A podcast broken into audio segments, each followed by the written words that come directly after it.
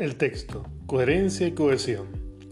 Para poder decir que un grupo de oraciones forma un texto, es necesario que éstas estén relacionadas entre sí de manera coherente, que tengan una finalidad comunicativa evidente y que traten un tema general en forma organizada. Los textos se dividen en párrafos, estructuras compuestas por varias oraciones que comienzan con sangría y letra mayúscula y que concluyen en un punto y aparte. Cada párrafo de un texto presenta un aspecto de tema general, lo que permite que la información se organice de manera progresiva. Al redactar un texto acerca de un tema particular, es frecuente encontrar que se repiten ciertas ideas, palabras o conceptos que son necesarios para explicar. En estos casos, se procura evitar las repeticiones, reemplazando las expresiones conflictivas por otras similares. En vez de la banda, se puede escribir el grupo. En vez de se convirtieron, llegaron a ser.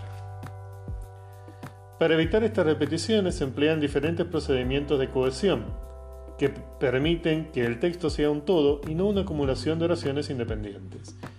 Estos procedimientos son sustitución.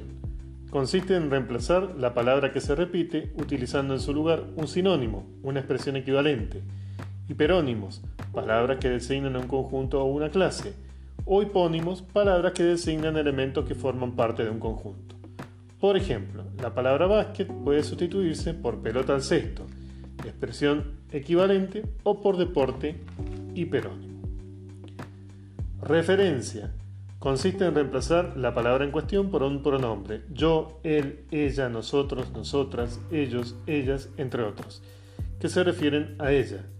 Por ejemplo, si se ha mencionado muchas veces a un personaje llamado Juan, puede reemplazarse por el pronombre personal él.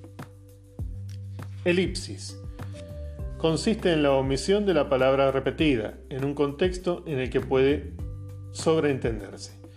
Por ejemplo, en la frase las chicas traen comida y los chicos bebida, se ha omitido el verbo traer porque se sobreentiende que los chicos traen comida.